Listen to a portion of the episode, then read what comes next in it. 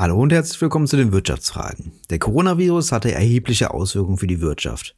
Maschinen standen still, Konsum wurde aufgeschoben und Lieferketten rissen ab. Spätestens durch Omikron ist klar, die wirtschaftlichen Auswirkungen des Coronavirus werden nicht so schnell vorübergehen. Deshalb sehen wir uns heute die wirtschaftliche Entwicklung des vergangenen Jahres an und werfen einen Blick auf die Zukunft.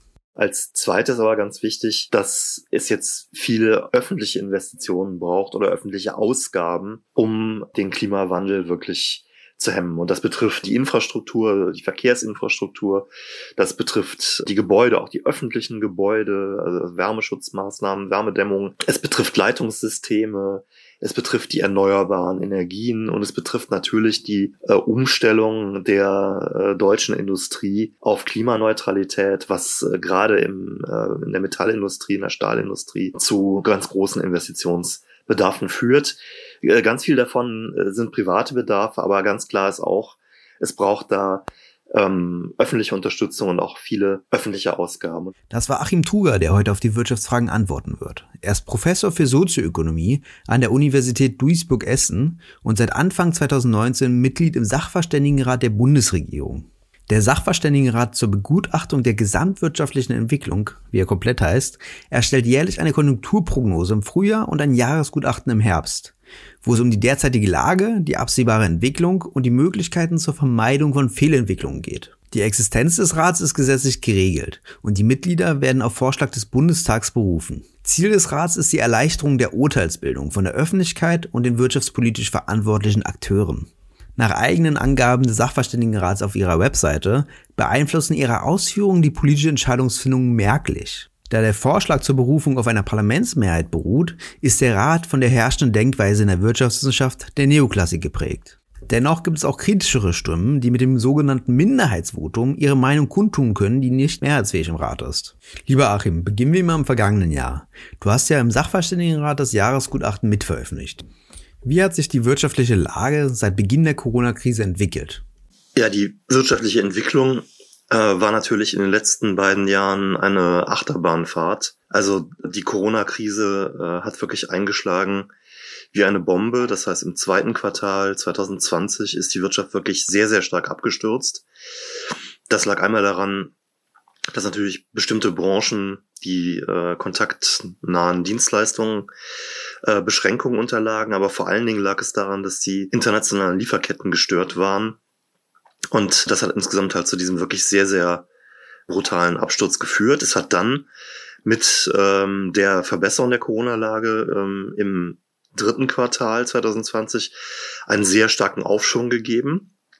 Und der äh, wurde noch gehemmt am Ende natürlich davon, dass äh, nicht alle Branchen äh, voll geöffnet werden konnten. Also im Dienstleistungssektor, Gastgewerbe gab es nach wie vor Probleme. Und äh, dann kam aber tatsächlich äh, die nächste Corona-Welle und äh, hat die erwartete Erholung wieder äh, gebremst. Dann äh, ist das BIP wieder ähm, im ersten Quartal äh, 2021 äh, etwas runtergegangen.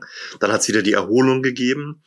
Und äh, im Augenblick wird die weitere Erholung äh, vor allen Dingen durch äh, Lieferkettenstörungen gehemmt und die vierte Welle und äh, Omikron äh, werfen schon wieder Schatten voraus. Also eine äh, sehr wackelige Angelegenheit, das Ganze, äh, starkes Auf und Ab. Insgesamt aber noch eine Aufschwungtendenz jetzt äh, erkennbar.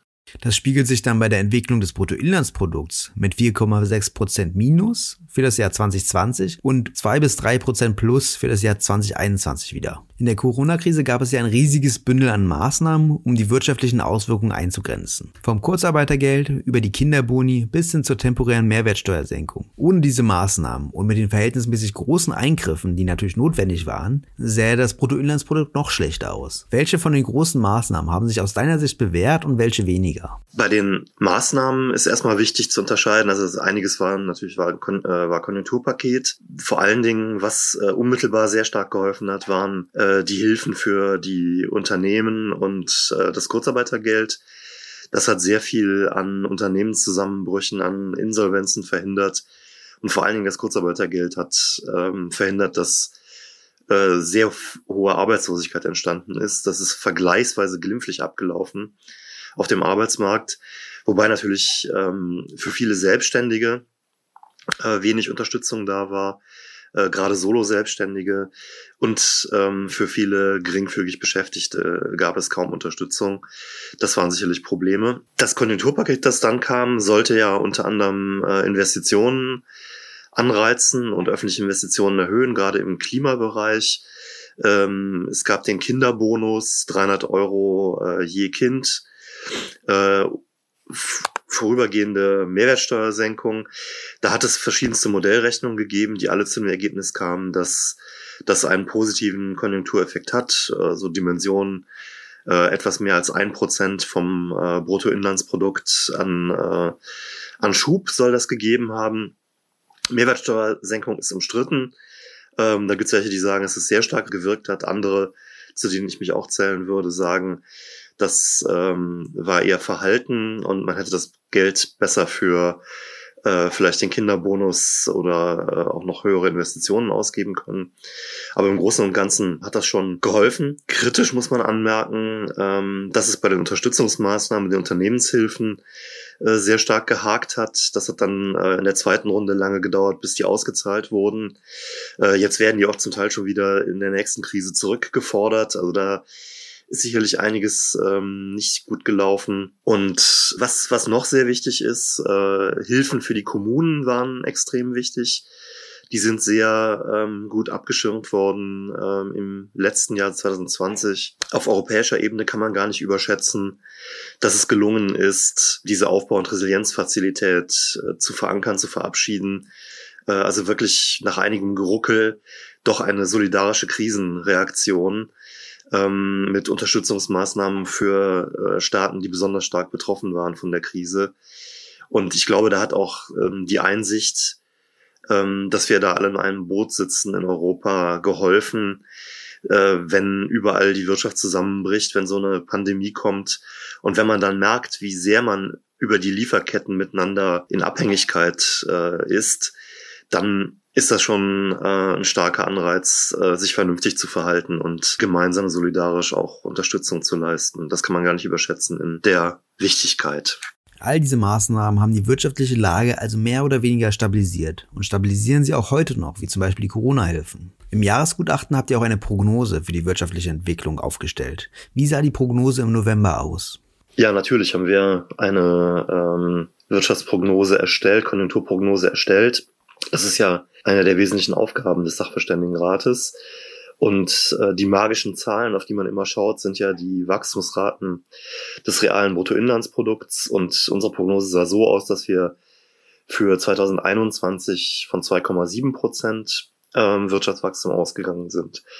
Und im äh, folgenden Jahr, also 2022, dann von 4,6 Prozent. Das Konjunkturbild Dabei war so, ähm, dass äh, wir von Aufschwung ausgegangen sind. Das sagen auch äh, alle. Dass aber ähm, aufgrund der Lieferkettenprobleme es zu einer, ähm, ja, zu einer Hemmung des Aufschwungs kommt und dass deshalb einiges von dem, was in den Auftragsbüchern der Unternehmen eigentlich schon drin ist, jetzt nicht abgearbeitet werden kann und sich deshalb ins nächste Jahr verschiebt, also nach 2022 verschiebt. Die eigentlich die ursprüngliche Prognose, die bei fast allen bei über drei Prozent lag, auch bei uns, runter auf 2,7 ähm, für 2021 und entsprechend dann mit den Nachholeffekten im Jahr 2022 die Prognose etwas hochgesetzt und das waren dann 4,6 Prozent. Das ist ja jetzt schon einige Wochen her und war noch vor der Omikron-Variante. Seitdem haben viele Akteure ihre Prognosen verändert. Würdest du mittlerweile eine andere Prognose zur wirtschaftlichen Entwicklung abgeben? Ja, tatsächlich ist das einige Wochen her und einige Wochen können bei Konjunkturprognosen sehr viel sein und mittlerweile äh, ist die vierte Corona-Welle in vollem Gang und Omikron wird über kurz oder lang, wahrscheinlich eher über kurz, ähm, sich sehr stark bemerkbar machen und tatsächlich passen nun auch alle ähm, PrognostikerInnen ihre Prognosen an. Und äh, wir machen das ja nur zweimal im Jahr. Also wir äh, geben nur zweimal im Jahr als Sachverständigenrat eine Prognose ab. Aber äh, man kann natürlich Tendenzen äh, angeben. Und klar ist, dass wir, äh, kann man glaube ich durchaus mal selbstkritisch sagen, ähm, die vierte Welle, äh, Omikron natürlich sowieso nicht, aber die vierte Welle ähm, glaube ich, nicht so auf dem Schirm hatten. Wir hatten eine Risikoansprache drin, dass wenn ähm, die vierte Welle sehr viel stärker wird und es wieder deutliche Kontaktbeschränkungen gibt, dass das dann ein Risiko für die Konjunktur darstellt. Aber ich glaube, wir hätten das ähm, eigentlich deutlicher äh, sehen müssen. Da muss man sagen, die, die Effekte der ähm, Kontaktbeschränkungen, die jetzt äh, wieder auferlegt worden sind, richtigerweise natürlich, gesundheitspolitisch möglicherweise auch schon fast äh, etwas spät.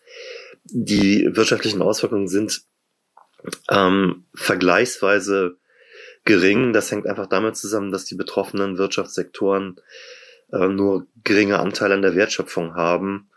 Und insofern ähm, wird sich das bemerkbar machen. Aber äh, es, es wird äh, jetzt nicht das Konjunkturbild vollkommen verändern. Hinzu kommt, dass wir für die letzten Quartale nur Aufwärtsrevisionen gesehen haben. Das schiebt das Ganze noch ein bisschen an. Also ich denke, äh, es spricht viel dafür, dass das Konjunkturbild insgesamt in, in, äh, intakt bleibt. Das heißt, der Aufschwung äh, wird etwas gebremst und verschiebt sich ins nächste Jahr. Aber die Bremsung äh, fällt jetzt etwas stärker aus und es wird auch wahrscheinlich, weil das mit den Lieferketten doch noch hartnäckiger ist als vielleicht gedacht, auch noch etwas länger dauern, sodass man dann durchaus auch mit der Prognose für nächstes Jahr etwas äh, wieder runtergehen muss und den Aufschwung dann noch weiter verschiebt. Ja, man muss sagen, es ist das Konjunkturbild soweit ist intakt. Es gibt jetzt keinen Grund, äh, grundsätzlich äh, den Aufschwung in Frage zu stellen.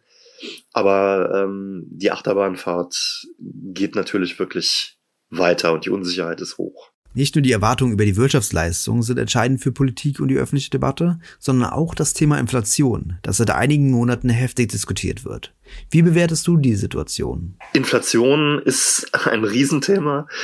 Das kann man nicht anders sagen. Ähm, das wird sehr, sehr aufgeregt diskutiert. Äh, jetzt haben wir ganz viele Jahre sehr, sehr niedrige Inflation gehabt eigentlich immer unter zwei Prozent und die Europäische Zentralbank hatte Probleme, weil sie weit von ihrem Inflationsziel von zwei Prozent entfernt ist und äh, alles tun musste, um das äh, zu erreichen und anzukurbeln. Und ähm, jetzt ist die Inflation äh, sehr hoch, äh, zum ersten Mal in Deutschland äh, auf Monatsbasis wieder über über fünf Prozent. Und äh, jetzt ist natürlich die Sorge groß, dass das ein, äh, eine dauerhafte Erhöhung der Inflation ist und ähm, dass das möglicherweise auch bedeutet, dass die Europäische Zentralbank nicht streng genug äh, rangeht, dass sie jetzt äh, zu sehr abwartet und eigentlich schon viel tun müsste. Ich glaube aber, dass man äh, das Ganze doch noch äh, deutlich entspannter sehen kann. Dass die Inflation hochgehen würde, war klar. Wir haben gerade in Deutschland mit der Mehrwertsteuersenkung, die erstmal zu einer Senkung der Inflationsrate geführt hat und dann der darauf folgenden Erhöhung, also Wiedererhöhung, einen einmaligen Inflationsschub,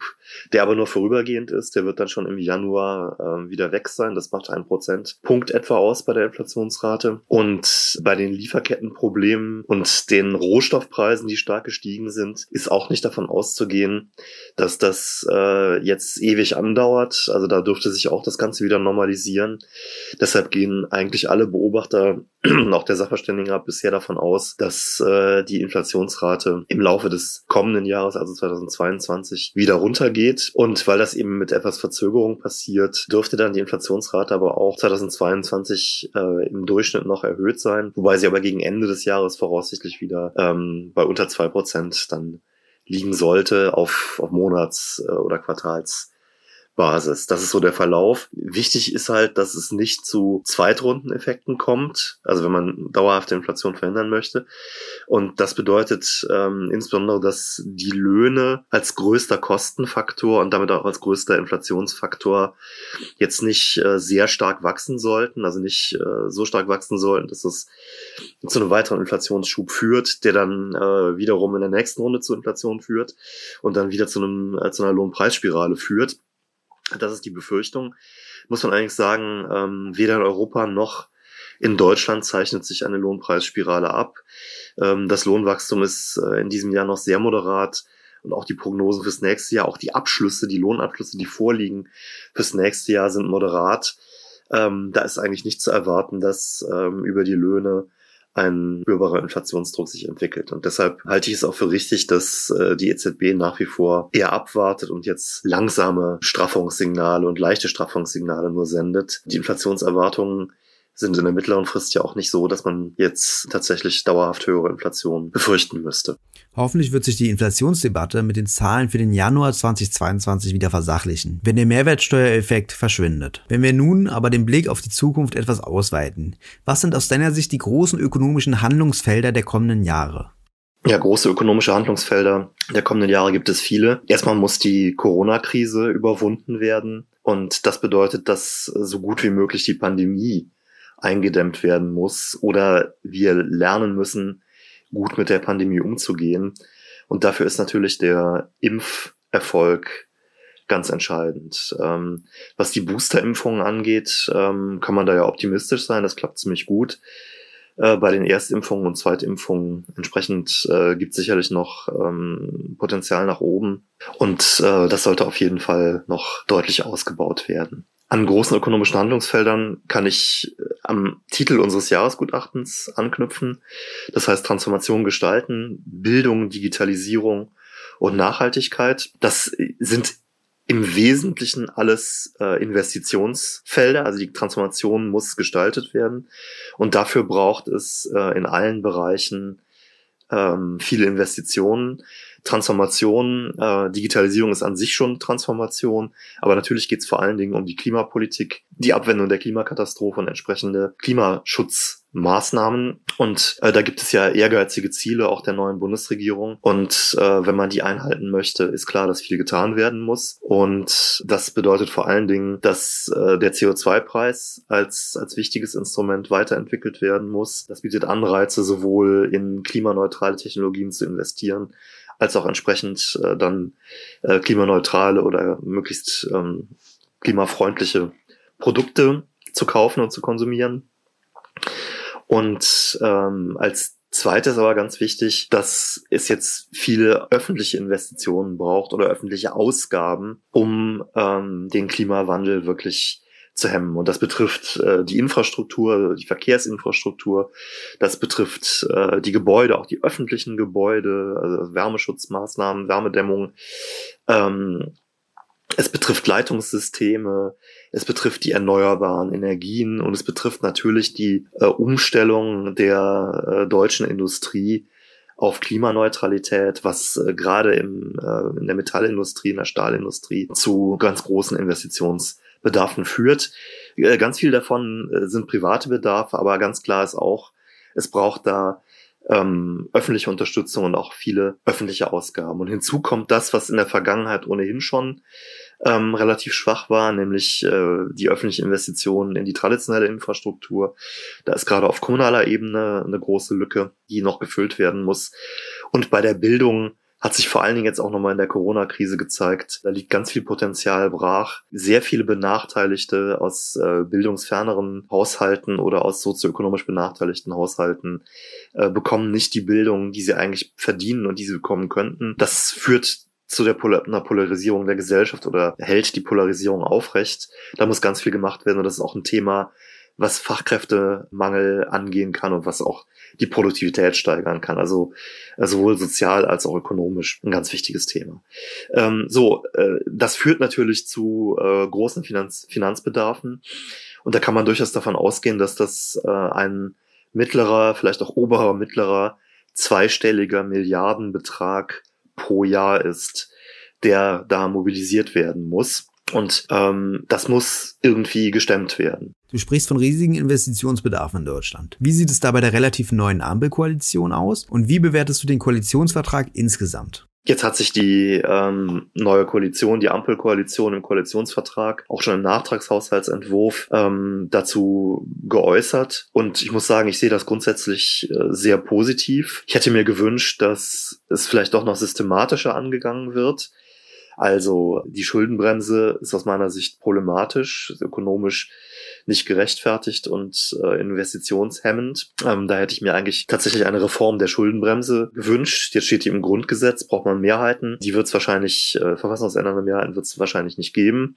Und die FDP ähm, war ohnehin gegen eine äh, Verfassungsänderung. Insofern äh, finde ich schlecht, dass das nicht passiert. Ich finde auch nicht gut, dass ähm, zur Finanzierung von laufend höheren Ausgaben, also beispielsweise im Bildungsbereich, Steuererhöhungen grundsätzlich ausgeschlossen werden. Steuererhöhungen sind ja nicht nur zur Finanzierung wichtig, sondern äh, wenn man sie insbesondere reiche Haushalte und Unternehmen betreffen, dann können sie auch einen sehr wichtigen Beitrag für die zur Verteilungsgerechtigkeit leisten. Da ist in der Vergangenheit ja einiges schiefgegangen, indem die Steuerpolitik sogar äh, insbesondere sehr wohlhabende und reiche Haushalte entlastet hat. Und aus meiner Sicht wäre es ein gutes Signal, wenn das äh, wieder umgekehrt würde. Das war jetzt mit der FDP auch nicht zu machen und führt eben dazu, dass die Rahmenbedingungen recht eng sind. Einerseits Schuldenbremse soll beibehalten werden, andererseits äh, Steuern dürfen auf keinen Fall erhöht werden und größere Steuerreformen soll es nicht geben. So und im Rahmen dieser äh, engen Vorgaben hat die Koalition aber, wie ich finde, erstmal einiges auf die Beine gestellt. Da geht es ja darum, wie man Finanzbedarfe ähm, im Rahmen der Schuldenbremse mobilisieren kann, welche Spielräume es im Rahmen der Schuldenbremse gibt.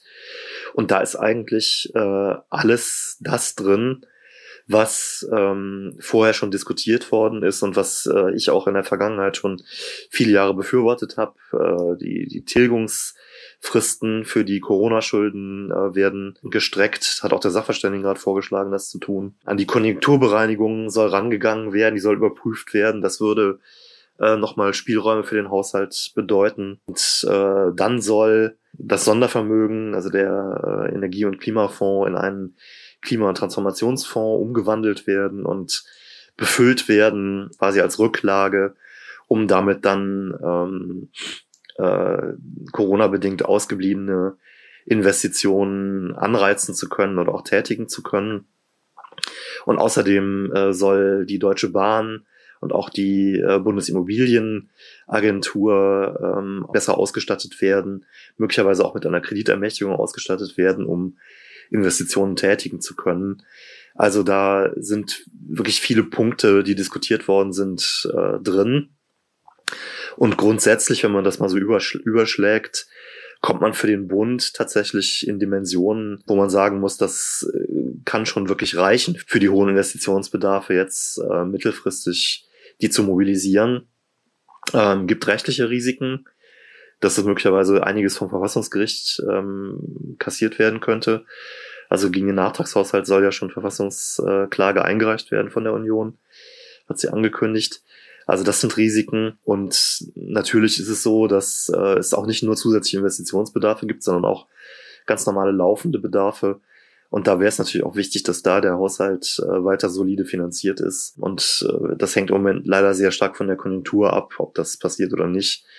Also äh, da ist sicherlich eine Lücke. Und bei Ländern und Kommunen, die ja auch höhere Bedarfe haben und auch aus der Krise kommen sollen. Äh, da sieht der Koalitionsvertrag natürlich wenig vor, einfach deshalb, weil es nicht zu einer systematischen Einnahmestärkung äh, entweder über Reform der Schuldenbremse oder bei den Steuern kommt. Und da sehe ich also eher ähm, eine Lücke, aber die liegt jetzt eben weniger beim Bund als äh, bei den Ländern und vor allen Dingen bei den Kommunen. Aber insgesamt würde ich sagen, äh, ist das erstmal ein positives Signal. Ähm, da haben sich alle auch bewegt und das kann tatsächlich für den Bund doch im Großen und Ganzen reichen. Kommt jetzt aber eben auch darauf an, dass es entsprechend umgesetzt wird und das Ganze jetzt nicht verzögert wird, sondern wirklich zügig auf den Weg gebracht wird. Aber da wäre ich jetzt erstmal relativ optimistisch und äh, würde hoffen, dass ganz viel da auf den Weg gebracht wird. Vielen Dank, lieber Achim, für die spannenden Antworten. Aus meiner Sicht hast du vollkommen recht. Der Koalitionsvertrag hat viele Türen geöffnet. Die Frage ist nun, ob hindurchgegangen wird und ob die Türöffnungen verfassungsgemäß bzw. EU-vertragsgemäß sind. Ob die Türen überhaupt genutzt werden, beruht auch maßgeblich auf der wirtschaftlichen Entwicklung. Da wahrscheinlich, wenn es sehr gut läuft, einige Türen sich direkt wieder schließen werden. Wir werden sehen, welche Wissenschaftler mit ihrer Konjunkturprognose recht behielten. Es sind ja teilweise schon deutliche Unterschiede. Bis dahin könnt ihr den Podcast gerne abonnieren und weiterempfehlen. Bis zum nächsten Mal bei den Wirtschaftsfragen.